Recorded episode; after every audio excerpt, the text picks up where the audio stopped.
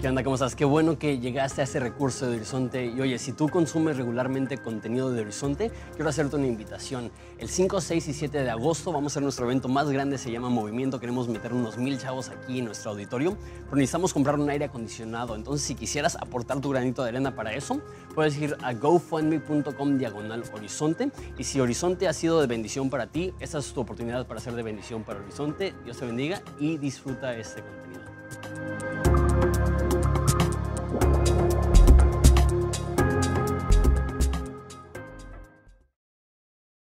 Igual que la semana pasada, tenemos solamente hoy seis versículos que vamos a considerar juntos. Entonces los voy a leer eh, rápidamente y después oramos y consideramos este pasaje que espero que Romanos esté siendo de bendición a tu vida. Esos son conceptos que a mí han absolutamente transformado mi modo de ver todo, de ver a Dios, de ver la vida, de ver la iglesia, de verme a, a mí mismo y espero que esto pueda ir transformando tu mente y tu corazón. Este pasaje es igual de hermoso como los que hemos estado viendo y mi oración es que podamos abrir nuestras mentes y corazones para recibir todo lo que Dios tiene para nosotros. Pero dice así, Romanos 5, 6, si tienes su Biblia, acompáñame si no está en pantalla. Dice, porque Cristo, cuando aún éramos débiles, a su tiempo murió por los impíos. Ciertamente apenas morirá alguno por un justo, con todo pudiera ser que alguno osara o se atreviera a morir por el bueno. Mas Dios muestra su amor para con nosotros, en que siendo aún pecadores, Cristo murió por nosotros pues mucho más, estando ya justificados en su sangre, por él seremos salvos de la ira. Porque siendo enemigos fuimos reconciliados con Dios por la muerte de su Hijo, mucho más estando reconciliados seremos salvos por su vida. Y no solo esto, sino que también nos gloriamos en Dios por el Señor nuestro Jesucristo, por quien hemos recibido ahora la reconciliación. Oramos. Padre, te damos tantas gracias por este pasaje por estos conceptos que vamos a manejar, por el ser recordados de tu inmenso e infinito amor por cada uno de nosotros. Y necesitamos ser recordados porque nuestra tendencia humana, nuestra tendencia es dudar de ti, es dudar de tu amor y necesitamos recordar que, que tú nos amas un amor incondicional, perfecto y eterno. Te pedimos que recuerdes esto, que nos recuerdes esto, que, que abras nuestro corazón para recibir esto en el nombre de Jesús. Amén. No sé si alguna vez has tenido una relación en la cual no tenías mucha confianza, hablando específicamente de una relación romántica, en la cual querías tener confianza, querías que no hubiera esta, esta incertidumbre en tu relación, pero tenías una relación sin confianza, donde cada vez que, había algo que no te parecía, había desconfianza y, duda y cinicismo y cualquier cosa que, que, él hacía o que ella hacía, ya había un pleito. ¿Por qué le diste like a esa foto? Por ejemplo, no sé si les ha pasado? ¿Por qué le estás hablando a esa persona? ¿Por qué, estás, por qué tienes una llamada perdida de tal persona? Y, y, simplemente hay una desconfianza terrible porque creemos que en cualquier momento nos van a abandonar, en cualquier momento no nos van a amar. Entonces eso produce en nuestros corazones un, un, un temor terrible que nos vive a vivir, que nos lleva, perdón, a vivir con incertidumbre. Y cualquier cosita las malinterpretamos, cualquier cosita nos hace dudar de que si realmente o no nos ama. Ahora, Entiendo que sí hay relaciones que ameritan esa desconfianza porque no ha sido una relación muy digna de confianza. Pero el problema es que a veces tenemos esa actitud aún en nuestra relación con Dios, que cualquier cosita nos hace dudar del amor de Dios por nosotros, nos hace inseguros, nos hace inconstantes, nos hace temerosos de que Dios ya no nos va a amar, de que Dios ya no quiere estar con nosotros, de que Dios ya nos ha dado la espalda. Y así como puede ser malsano para una relación no tener esa confianza, cuanto más en nuestra relación con Dios, si a cada rato estamos dudando de su amor por nosotros. Ahora, parte de esto es natural. E, es, es normal que haya momentos en tu, en tu vida en los cuales tienes duda, tienes incertidumbre, no estás seguro si Dios te ama. A veces es por casos serios que, que, tú dices, siento que Dios no me ama porque le dio cáncer a mi mamá o le dio cáncer a, a un amigo o me dio cáncer, o yo tengo cáncer ahora o, o sabes que me fue mal, perdí mi trabajo y eso produce una desconfianza o una duda de que si Dios realmente te ama. Y a veces es por cosas un poco más payasas. Les he compartido la historia de que una vez comí este, en un lugar que no voy a mencionar porque no quiero difamarlo, pero desde que lo estaba comiendo dije, me va a ir requete mal y me fue requete mal de esas enfermadas que, que literalmente sientes que te estás muriendo a medianoche, que, que te sientes tan mal que le estás hablando a tus familiares para despedirte. y me acuerdo que estaba en mi cama y literalmente sentía que me estaba muriendo, sentía que se me estaba escapando la vida. Me acuerdo que pensé, y esto no era, en mi mente no estaba siendo exagerado, en mi mente ameritaba tal reacción que estaba acostado en mi cama y, lloré, Dios, si realmente me amas, ¿por qué permitiste esto? ¿no? Como si fuera la culpa de Dios que comí en tal lugar que luego, luego se veía que iba a ser un poco peligroso para mi salud. O, típico que corta tu novia contigo. Y, reaccionamos y decimos, Dios, si realmente me amas, ¿por qué permitiste que pasara por este desamor? Y, no, estoy minimizando que enfermarte puede ser muy difícil, no estoy minimizando que pasar por un desamor puede ser muy difícil, pero lo que sí estoy diciendo es que así como parejas a veces dudan del amor que tienen el uno por el otro, nosotros en ocasiones dudamos del amor que Dios tiene por nosotros y no es correcto, no es bueno, pero pasa. Pasa, aún la persona más firme en su relación con Dios pasa por etapas en su vida donde, donde tiene esa duda, ¿realmente me ama Dios? Ahora, di ejemplos un poco tontos de, que te enfermas del estómago o que te deja la novia, pero, pero literal, pasamos por momentos tan difíciles, tan gruesos, que, que que cualquier persona podría decirles, es que ¿cómo puede un Dios de amor permitir que esto me suceda? O en ocasiones no tiene nada que ver con algo que te pasa a ti, más bien tú pecas, tú te equivocas, tú, tú, tú realmente te portas súper mal y de repente llega esa duda, ¿aún me ama Dios? Con todas mis fallas, con todas mis inconstancias, con todos mis problemas, con todos mis pecados, ¿aún me quiere Dios? ¿Aún me ama Dios? El pasaje anterior que vimos la semana pasada dice que la esperanza que tenemos no desilusiona porque el amor de Dios es derramado en nuestros corazones por el Espíritu Santo. Podemos tener una confianza absoluta que Dios nos ama porque Él ha dado de su Espíritu Santo para estarnos recordando de esto. Y lo que va a hacer hoy es que nos va a decir cómo podemos comprobar ese amor, cómo podemos estar seguros de ese amor. Porque como digo, como digo, y a lo que llego, es normal, es común que de repente entres por momentos de duda en tu relación con Dios. Pero lo ideal es que inmediatamente que entras en momentos de duda, seas recordado por el Espíritu Santo, no es así, Dios sí te ama, no es así, Dios sí está contigo. Sé que sientes que te vas a morir porque ya vomitaste 12 veces esta noche, pero Dios no te ha dejado de amar. Sé, que te sientes que nadie te ama porque una persona te rechazó, pero Dios no te ha rechazado, Dios te sigue amando.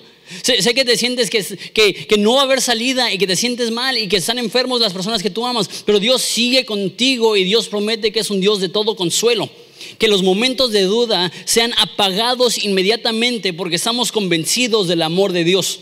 Eso es lo que vamos a ver hoy. ¿Cómo podemos estar convencidos que Dios nos ama? Vemos en versículo 6 del capítulo 5 cómo empieza. Dice, porque Cristo, cuando éramos aún débiles, a su tiempo murió por los impíos. siempre que ves un porqué en la Biblia, te está explicando lo que dijo anteriormente. Dijo que el amor de Dios es derramado por, por el Espíritu Santo en nuestros corazones. ¿Por qué? ¿Cómo? Dice, es derramado en nuestros corazones el amor de Dios porque cuando éramos débiles, a su momento, Cristo murió por los impíos. Lo que está diciendo aquí es, podemos estar seguros de que Dios nos ama porque en nuestro momento de mayor debilidad es el momento en el cual Dios nos eligió. El momento más débil en nuestras vidas es el momento en el cual Dios decidió morir por nosotros. Déjalo digo de esta forma. Dios no se esperó a que tú estuvieras bien portado, a que tú fueras una buena persona, a que tú tuvieras más fuerza de voluntad antes de que muriera por ti. Él murió por ti cuando tú estabas en tu momento más débil. O sea, que el amor de Dios no depende de tu fuerza personal. El amor de Dios no depende de, de, qué tan bueno eres para resistir en las tentaciones y en los momentos difíciles. Porque si dependiera de nuestra habilidad de ser fuertes, el amor de Dios sería súper fluctuante porque tú y yo somos súper fluctuantes. Tenemos días muy buenos, tenemos días muy malos, pero no. Cuando éramos débiles fue el momento en el cual Dios decidió morir por nosotros. En ese momento. Dios te ama aunque seas débil.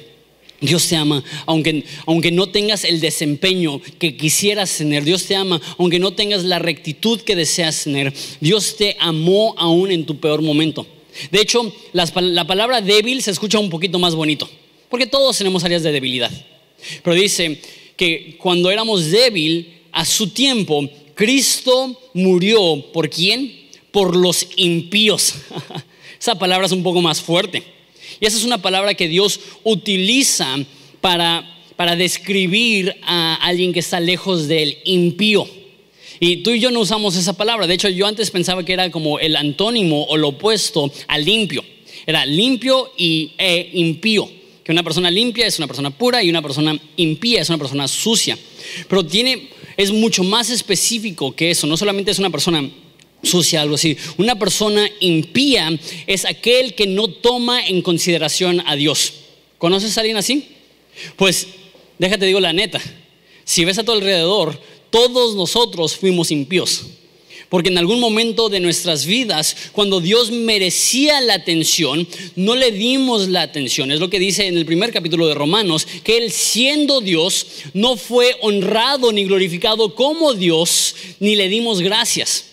O sea, cada uno de nosotros en algún momento ignoramos a Dios, pasamos por alto a Dios y eso es impío. ¿Y por quién murió Jesús? por los impíos. Déjalo de esa forma y espero que esto llene tu corazón de esperanza. La, la, palabra impío es no tener en consideración a Dios. Cuando tú no estabas considerando a Dios, fue en ese momento que Dios decidió mandar a su hijo a morir por ti. No fue en tu mejor día, fue en tu peor día. No fue cuando tenías el mejor desempeño, fue cuando tuviste el peor desempeño. No fue en tu momento de fortaleza interna, fue en tu momento de mayor debilidad. Dios te amó cuando estabas en lo más bajo. Eso es lo que dice David, que me tomaste del polvo, del hueco. Dice la Biblia que, que lo vil y lo menospreciado es aquello que Dios ha escogido. Y eso debe de darte gran consolación Saber que si Dios te eligió en tu peor momento, cuánto más te ama y te elige ahora que estás caminando junto a Él. Si Dios te amó en tu momento más débil, cuando estabas lejos de Dios sin considerar a Dios, cuánto más ahora que Él te considera su hijo. Cuando no lo considerábamos, sabes que la Biblia dice que Él piensa en nosotros más pensamientos por día que arena en el mar. ¿Cuánta arena hay en el mar? No, pues es una pregunta que jamás se, puede contestar. Si, si nada más tocas la arena con tu dedo y intentas contar los granitos de arena en tu dedo y te rindes. Dios dice, así como hay arena en la costa, así mi mente está llena de pensamientos para ti. Dios no deja de pensar en ti. Y es loco pensar que cuando tú no le dedicabas ni un momento de tu día en pensar en Dios, Dios no podía, podía dejar de pensar en ti. Cuando tú no considerabas a Dios, Dios no dejaba de considerarte a ti. Cuando tú no dedicabas ni un momento de tu día a Él, Él dedicaba todo el día a ti. Cuando éramos impíos, desconsiderados, irreverentes, lejos de Dios, en ese momento, en ese estado, fue cuando Dios decidió perseguirnos, darnos vida, amarnos, perdonarnos, no siendo buenos, no siendo limpios, no siendo puros, cuando éramos débiles y cuando éramos impíos. Me encanta eso, que dice que cuando aún éramos débiles. Me encanta que dice, no, eh, Cristo murió aunque somos débiles. No dice eso. Podría decir eso porque ¿quién, ¿quién, aquí que realmente conoce su estado delante de Dios dice, sí, yo soy una persona bien fuerte, yo, nunca tengo debilidades? No, yo creo que la mayoría de nosotros nos sentiríamos cómodos diciendo, sí, soy un poco débil. Pero Dios no dice que aunque somos débiles, Cristo murió por nosotros. Dice, cuando éramos débiles. ¿Qué me demuestra eso acerca de la actitud que Dios tiene hacia ti? Dios ya no te ve como una persona débil. Dios ya no te ve como una persona indefensa. Dios ya no te ve como lo, vil y lo menospreciado. Dios, ahora que estás en Cristo, no por una fuerza interna, una fuerza tuya, sino porque la Biblia dice que Él derrama su Espíritu Santo dentro de ti, que el mismo poder que resucitó a Jesús de entre los muertos es el mismo poder que opera en ti. Cuando Dios te ve, dice, tú eras débil, tú eras impío. Dios cuando te ve ahorita no te ve en debilidad, te ve como una nueva criatura fuerte y firme en Él. Tú dices, yo sigo cayendo. Eso no cambia el hecho que Dios dice que eras débil y ahora no, ahora has encontrado una fuerza, una vez más, no interna, no, no tuya, una fuerza que se llama el poder del Espíritu Santo que habita en la vida de cada cristiano, que te da un poder que no podemos comprender. Y dice, si cuando eras débil te amé, ahora que tienes ahora mi Espíritu Santo radicando dentro de ti, ¿cuánto más te voy a amar? Es, lo que dice el siguiente versículo, que, que murió por nosotros aún en nuestra debilidad. Dice versículo 7, ciertamente apenas morirá alguno por un, un justo. Con todo pudiera ser que alguno osara o estaría dispuesto a morir por un bueno. Lo que dice es, Dios murió por ti cuando eras impío, cuando eras malo, cuando eras irreverente, cuando ignorabas a Dios. Dice, Dios no murió por ti en tu mejor momento, murió por ti en tu peor momento.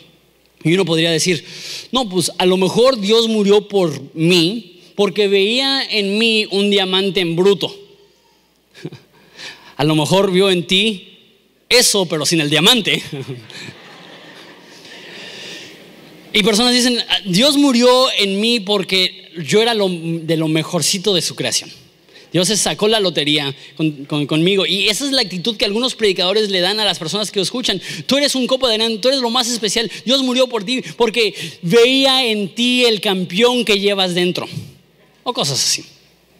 Que no sé si lo aprendieron de dónde, pero no viene en la Biblia. Eso probablemente lo aprendieron de, criarse con Barney o algo así. Pero bueno, Chabelo. Este, la Biblia no enseña que Dios nos escogió porque vio algo hermoso en nosotros. Él sí sabía que teníamos un potencial divino, no propio, pero él sabía que él puede tomar del polvo y levantarlo y poner en él algo especial, algo que pueda cambiar el mundo, algo que pueda hacer una diferencia. Pero no te escogió por ser diamante en bruto, por tu potencial. La Biblia dice que si fuéramos buenos, a lo mejor alguien moriría por nosotros. Y, y eso se ve. Hay personas tan amadas que muchos estarían dispuestos a morir por ellos. Presidentes o, aún celebridades, que personas dirían, sin pensarlo, si le tiran un balazo, yo me aviento enfrente de la bala. Hay personas que, que, tienen tanto estima por alguien que, que estarían dispuestos a hacerlo. Es a lo mejor alguien moriría por una buena persona. Pero, mira, el siguiente versículo. Mas Dios demuestra o muestra su amor para con nosotros en que siendo aún pecadores, Cristo murió por nosotros. No es que había algo en nosotros que le atrajo y dijo, sí, eh, necesito morir por Él porque me voy a sacar la lotería con Él. No, cuando éramos pecadores, cuando estábamos lejos, muertos, la Biblia dice nuestros delitos y pecados, en ese momento Dios eligió, lo quiero. Si Dios te eligió en tu peor momento, si Dios te amó en tu peor momento, si Dios murió por ti en tu peor momento, ¿cuánto más ahora que eres su hijo? Déjaos un ejemplo, a lo mejor un poco tonto. ¿Hay alguien aquí que tiene a alguien que les cae súper, súper gordo? No levantes la mano. Porque a lo mejor vino contigo a la iglesia.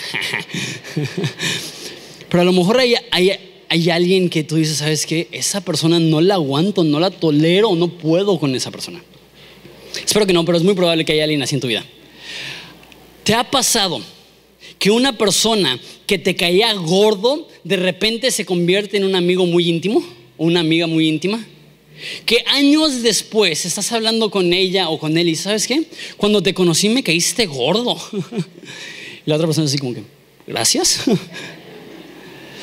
que pasa esa transición extraña de que no te soporto a somos los mejores amigos. Vamos a decir que hay alguien que no soportas, pero simplemente por consideración, por buena persona, tratas bien a alguien que te cae gordo. Eso es madurez. Eh, eso es sabiduría, tratar bien a alguien aunque no te caiga bien. Pero si estás dispuesto a tratar bien a alguien cuando te cae gordo, ¿cuánto más ahora que es tu amigo? ¿Cuánto más ahora que, que, hay esa relación recíproca, se dice así, donde los dos están amando, donde los dos están cuidando, donde los dos tienen este afecto mutuo? ¿Cuánto más va a haber cariño? ¿Cuánto más va a haber comprensión? ¿Cuánto más va a haber amor? Cuando nosotros éramos pecadores, Cristo murió por nosotros. Cuando no había esta unión a través de la sangre de Jesús, cuando Dios te veía y lo único que veía era pecado y maldad, en ese momento Dios dijo, yo quiero estar con Él. Cuanto más ahora que nos ve como limpios, sin mancha, perfectos por su sangre, cuanto más ahora nos trata con cariño, amor y, con este afecto. Me encanta que dice, mas Dios siente amor por nosotros. ¿Es lo que dice? Dice, mas Dios muestra amor para con nosotros. No solamente que Dios siente amor por ti, sino que ese amor le llevó a la acción y la acción más amorosa en la historia de la humanidad, morir en la cruz, el inocente por los malvados, el que no tenía pecado por los pecadores, Dios por el hombre. Esto es el acto más amoroso en la historia del el mundo. Si algún momento llegas a dudar del amor de Dios por ti, lo único que tienes que hacer es voltear a la cruz. Si algún momento llegas a dudar del amor de Dios por ti, lo único que tienes que considerar es que su sangre fue derramada porque Él te amó tanto que Él quería pasar una eternidad contigo. Como dije, cuando tú no lo considerabas ni un segundo, Él te consideraba como un candidato perfecto para ser parte de su familia. Si llegas a dudar del amor de Dios, en ese momento, en, esa debilidad, en, esa fragilidad de tu corazón, tienes que recordar, Dios me ama. ¿Por qué? Aunque sea difícil mi situación, aunque sea áspera la, situación en mi vida, necesito saber, Él me ama. ¿Por qué? Porque Él dio su vida por mí en la cruz. Y una vez más, personas, algunas personas tienen esa mentalidad. Dios, si me amas, y llena el espacio en blanco, ¿no? Dios, si me amas, dame una esposa guapísima. Algunos nada más hablan, Dios, si me amas, dame una esposa. Algunos dicen, Dios, si realmente me amas, dame un carro. Dios, si realmente me amas, dame una casa. Dios, si realmente me amas, dame una mejor casa.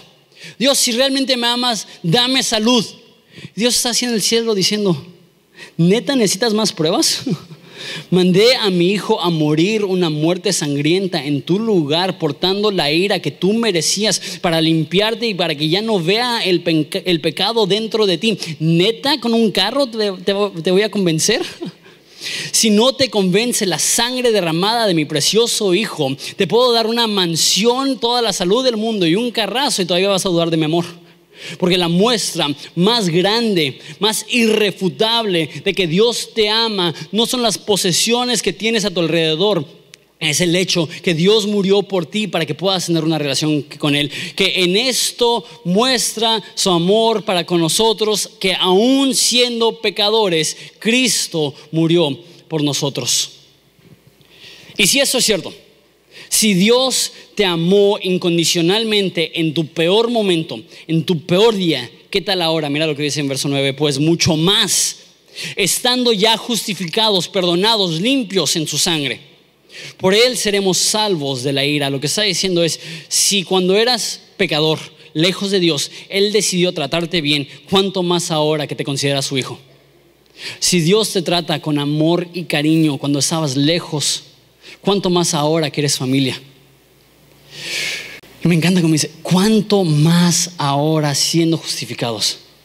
Si Dios es bueno con sus enemigos, si Dios es bueno con pecadores, ¿cuánto más ahora que en tu debilidad, en tu flaqueza, en, tus problemas, en tus... Eh, que estás caminando junto a Él, no perfectamente, pero estás a su lado. ¿Cuánto más ahora Él desea mostrarte amor? Él te ama en tus peores momentos. Entonces, Él te ama aún en tus mejores momentos. Otra forma de decirlo, y digo esto seguido, es que tu pecado no hace que Dios te ame menos. Y cuando vas bien, Dios no te ama más. ¿Por qué? Porque ya te ama con toda la totalidad de amor que tiene para ti. Tus pecados no te califican, tus, tus actos buenos no te aprueban, Dios ya te ama con un amor incondicional e infinito. Dios tiene tanto amor por ti. Y, dice específicamente qué es lo que nos espera porque Él nos ama. Si ya hemos sido justificados, perdonados, limpiados, son sinónimos, por su sangre, ¿cuánto más ahora seremos salvos de su ira? Y dejan, pensamos juntos en eso un momento. ¿Por qué dice seremos salvos? Si hemos sido perdonados y limpiados, ¿por qué no dice hemos sido salvos o fuimos salvos de su ira? Dice seremos salvos. La Biblia habla de la salvación en tres categorías. Habla de la salvación como un hecho, como un acto pasado, como un acto presente y como un acto futuro. Déjate dar un ejemplo. En este momento tú, al creer en Jesús, has sido salvo de del control del pecado, has sido salvo de estar lejos de Dios, has, sido salvo del dominio de tu vieja naturaleza. Dios ya te salvó de esas cosas. Pero al mismo tiempo te está salvando. La Biblia dice, y los que estamos siendo salvos. Ahorita Dios te está salvando de viejos hábitos, de viejas costumbres, de, de, lo que era natural para ti. De hecho, cuando lleguemos al capítulo 6 vamos a ver eso que es increíble.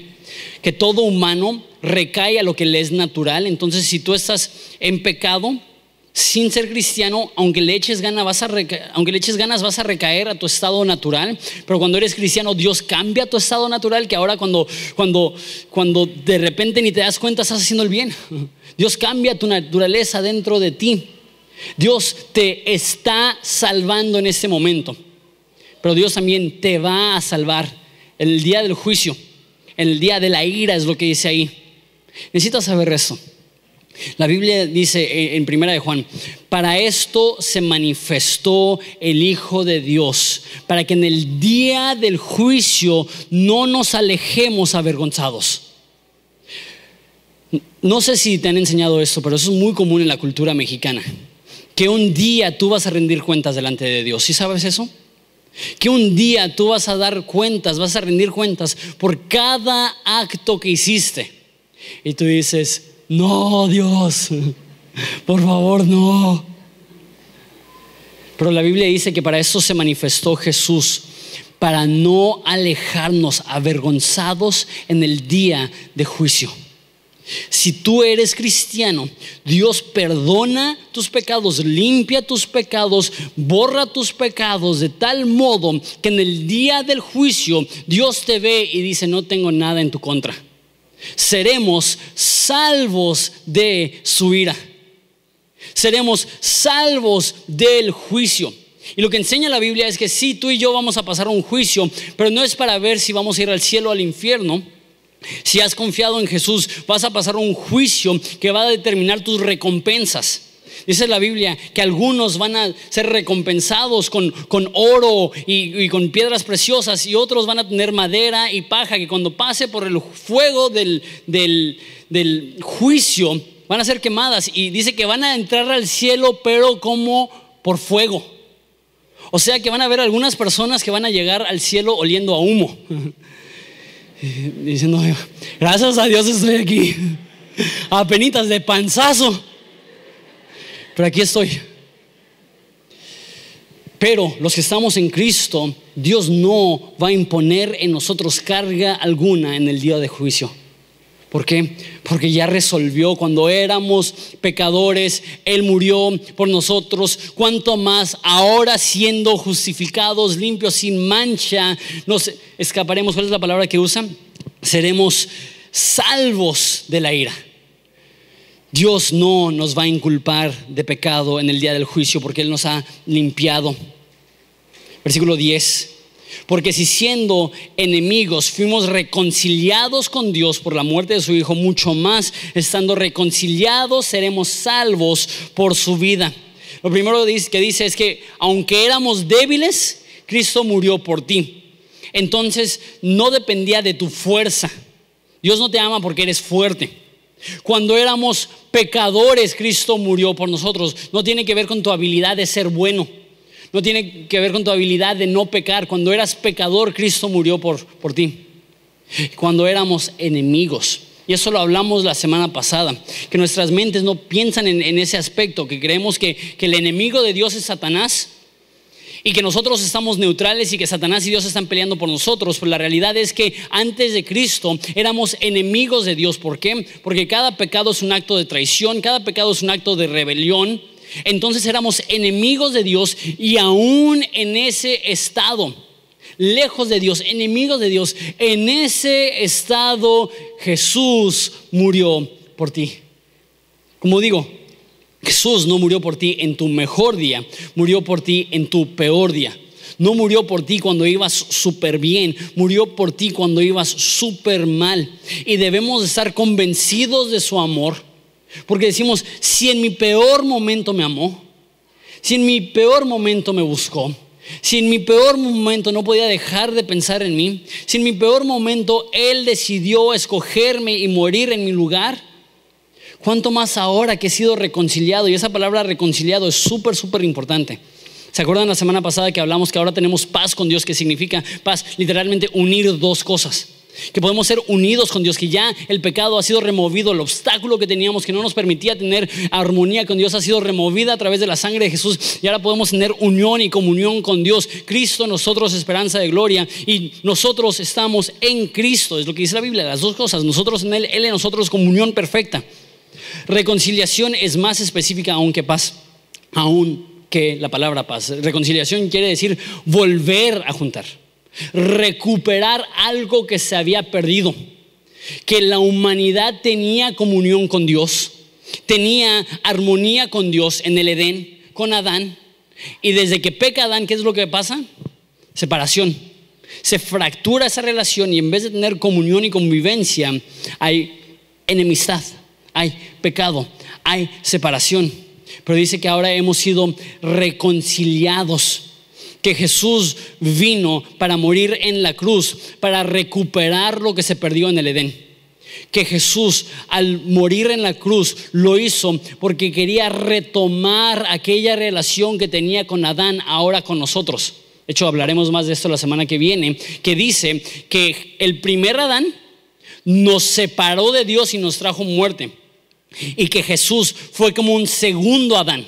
El primer Adán de Génesis trajo muerte y el segundo Adán, Jesús, vino a recuperar aquello que había perdido el primer Adán, vida eterna, armonía con Dios, reconciliación. Y con eso termino. Y, para entender eso necesito que me ayudes a pensar conmigo. eso es un concepto un poco más elaborado.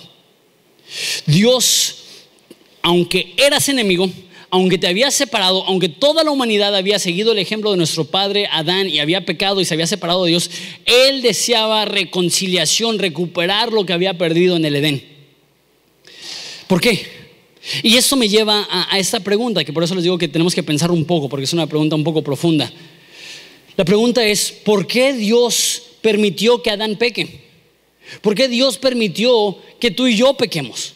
Si Dios tanto quería armonía, ¿por qué no nos creó incapaces de pecar? Incapaces de ofenderlo.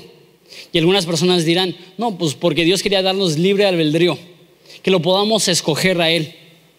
Pero yo creo que es mucho más que eso.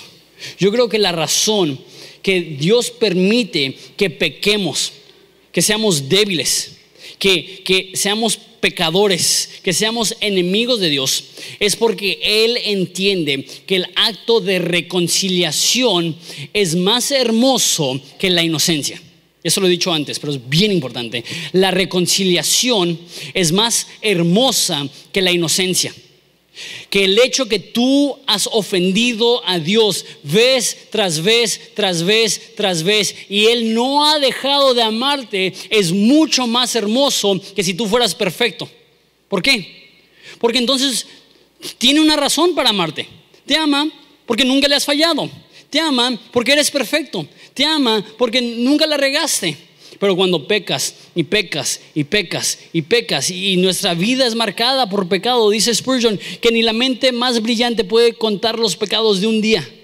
Pecamos y pecamos y pecamos. ¿Y cuál es la postura de Dios? Sigue amando y sigue amando y sigue amando y sigue amando. ¿Y sabes qué es lo que va a pasar un día? Cuando Él regrese por su iglesia, se va a topar ahora, dice la Biblia, una iglesia sin mancha, ni arruga, ni pecado, ni problema. En vez de tener solamente inocencia, nunca pecamos, tenemos reconciliación, que es, le dimos la espalda y nos recuperó lo abandonamos y Él fue paciente y Él nos esperó y Él estuvo ahí y el momento que regresamos a Él tenemos esta armonía, esta reconciliación. Un, ejemplo súper fácil para que puedas entender eso. La reconciliación es mejor que la inocencia. Me encanta ver parejas que tienen 50 años de casados, que han pasado un sinfín de dificultades que siguen juntos. Y la contraparte de eso es que es muy chistoso ver a personas cuando empiezan una relación romántica, que están así babeando y escuchas cosas como, nosotros jamás nos vamos a pelear. Yo siempre que escucho eso digo, ay, pobrecito. Si nosotros vamos a tener un matrimonio perfecto, porque tenemos seis meses juntos y ningún desacuerdo. Y, digo, espérate. y no estoy siendo cínico, no estoy diciendo que, el amor que sienten no es real. Y no estoy diciendo que no es bonito esa primera etapa de enamoramiento, que absolutamente todo lo que hace la persona que te gusta te atrae. No, estoy diciendo que eso, es malo, eso es bonito. Pero ¿sabes qué? Ese amor no es tan grande como el amor que ha visto lo peor de alguien y aún así lo ama. El amor de los primeros meses de enamoramiento es un amor muy bonito, pero es un amor inferior. ¿Por qué? Porque estás amando a alguien cuyos problemas y pecados no conoces. Entonces te es fácil amarlos. Te es natural amarlos. ¿Por qué? Porque el 99% del tiempo, el 95% del tiempo, estás viendo solamente las cosas positivas de esa persona. Pero ¿qué es lo que pasa después de un poco de tiempo? Ya voy a cumplir cinco años casado, entonces puedo hablar de esto. Por más increíble que sea la persona con la que te cases, ningún matrimonio es fácil porque todos los matrimonios es un pecador más un pecador y un pecador más un pecador no igual a nada de conflicto. En mi relación todo el conflicto es culpa de Evelyn, ¿no es cierto? Pero en el matrimonio te enfrentas con cosas difíciles, te enfrentas a soledad, te enfrentas a desesperación, te enfrentas a conflicto y todos los solteros dicen, no, no me digas eso, el matrimonio es la solución de todos mis problemas, déjate, digo la neta, el matrimonio es hermoso y Dios lo creó, pero aumenta tus problemas. Pero sabes qué? Es hermoso conocer lo peor de una persona y decir me quedo contigo porque te amo. Eso es mucho más hermoso que maripositas en el estómago y, ay no, tú cuelga, ay no, tú cuelga. Ay no, te amo más, ay no, yo te amo más. Una vez más, no estoy siendo cínico, eso es bonito. Pero el problema es que personas creen que porque no sienten las maripositas que sintieron los primeros meses, que ya no aman a su pareja. Pero sabes que el hecho que tú tienes 10, 15, 20, 30, 40 años y todavía estás con ellos perdonando sus problemas, perdonando sus pecados, reconciliándote con ellos, ese es un acto de amor muchísimo más grande que cualquier mariposita que pudieras sentir. Siempre que tengo consejería y tengo personas de 15, 20 años de casado que dicen, Ay, es, que, es que ya no siento lo que sentía antes, les digo, ¿sabes qué? Aunque no lo sientas, tienes mucho más amor ahorita que lo que tenías al principio. Aunque no lo veas, el hecho que sigues con esta persona, que le has visto todos sus problemas y aún estás con él, aunque no se sienta bonito siempre, aunque no estés contento siempre, aunque no sea fácil siempre, le sigues amando. Eso es amor. La reconciliación es más hermoso que la inocencia. Y una relación donde no existe pecado es fácil de amar. Cuando tenemos esta inocencia, no, miro tus pecados, ignoro tus pecados, eres perfecto cuando obviamente nadie es perfecto. Eso es un amor menor a decir, conozco lo peor de ti y me voy a quedar. Conozco lo peor de ti y así te voy a amar. y un amor que es constante en los momentos de debilidad, es un amor que explota en momentos de armonía. Dios te amó cuando eras débil, cuanto más ahora siendo reconciliado. Y tú sabes cuando eres cuando estás casado, tú sabes lo hermoso que es la reconciliación. Tú sabes lo hermoso que es llegar a perdonar. Si sabes que lo que hiciste está mal, me lastimó, me ofendió, pero te voy a perdonar y vamos a seguir adelante. ¿Sabes qué? Lo que tú haces lastima y ofende a Dios, pero en ese momento de debilidad, de pecado, de enemistad, en ese momento Él decidió hacer el acto de amor más profundo en la historia del universo. Él murió por ti aún cuando eras pecador. Leemos el último versículo. Versículo 11 dice, y no solo esto, sino que también nos gloriamos por el Señor nuestro Jesucristo, por quien hemos recibido ahora la reconciliación. Lo más glorioso de nuestra vida es poder tener una relación correcta con Jesús. Como digo, la reconciliación es más hermosa que, que la inocencia. Imagínate, no solamente contigo, pero ¿cuántas cosas le ha aguantado Dios a la humanidad? ¿Cuántos pecados Dios ha aguantado a ti? Y Él te sigue amando. Él te sigue amando, Él te sigue perdonando, y Él te sigue perdonando, y Él quiere deseando lo mejor, Él sigue deseando lo mejor para ti, Él sigue deseando eh, armonía y convivencia y reconciliación contigo. Eso es lo que Dios tiene para ti. Y nos gloriamos en esto. Lo más glorioso que puedes tener en la vida no es salud, no es una mujer o un hombre, no es una casa, no es un carro, no es todas las oportunidades que deseas. Lo más hermoso, lo más glorioso que puedes tener en el universo es una relación con Jesús. Lo más hermoso que puedes tener, lo que define tu existir, no son tus logros personales, es que tienes un Dios que aún en tu debilidad te amó y te eligió. Nos podemos poner de pie al, concluir esto.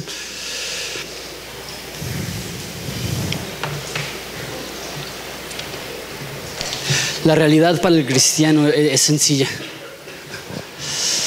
podemos estar convencidos del amor de Dios. ¿Por qué? Porque cuando éramos enemigos, Él murió por nosotros.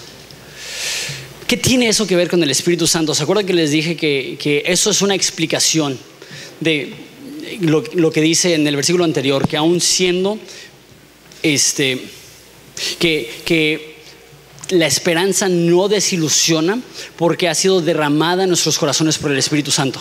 Y después la explicación de eso es que Cristo murió por nosotros. La función del Espíritu Santo en la vida del cristiano es recordarnos que Dios nos ama. Es recordarnos de la muerte de Jesús. Es recordarnos que, el obstáculo más grande para poder amarte era el pecado y que Él superó ese, ese obstáculo a través de su humillación, a través de su crucifixión, a través de su muerte. Y nuestra oración referente al Espíritu Santo es recuérdanos, recuérdanos aquella muerte, recuérdanos aquella cruz, recuérdanos aquel amor. Muchas veces pensamos del Espíritu Santo como, como esa fuerza que te va a hacer hablar en lenguas o te va a hacer eh, hacer cosas fuera de tu voluntad. Y, y sí creemos en el don de lengua, sí creemos en dones de profecía y sí creemos en todos los dones del Espíritu Santo. Pero eso no es la obra primordial del Espíritu Santo. La obra primordial del Espíritu Santo no son los dones que te da espirituales. La obra primordial del Espíritu Santo es recordarte de la cruz de Jesús y recordarte del infinito amor que Dios tiene por ti. Esa debe ser nuestra relación con el Espíritu Santo. Espíritu Santo, recuérdanos aquella cruz. Espíritu Santo, recuérdanos aquel, amor. Espíritu Santo, recuérdanos que, que ni nuestro pecado fue lo suficientemente grande para que Dios no nos perdonara.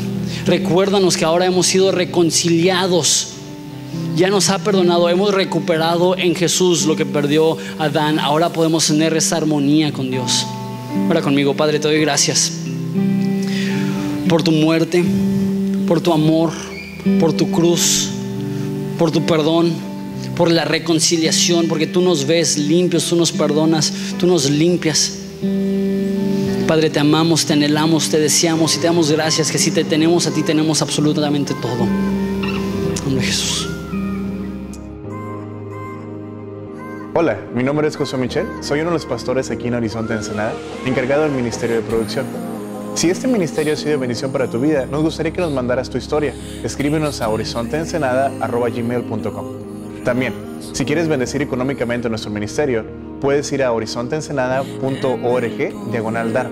Solo te pedimos que lo que des no interfiera con lo que hace tu iglesia. Gracias.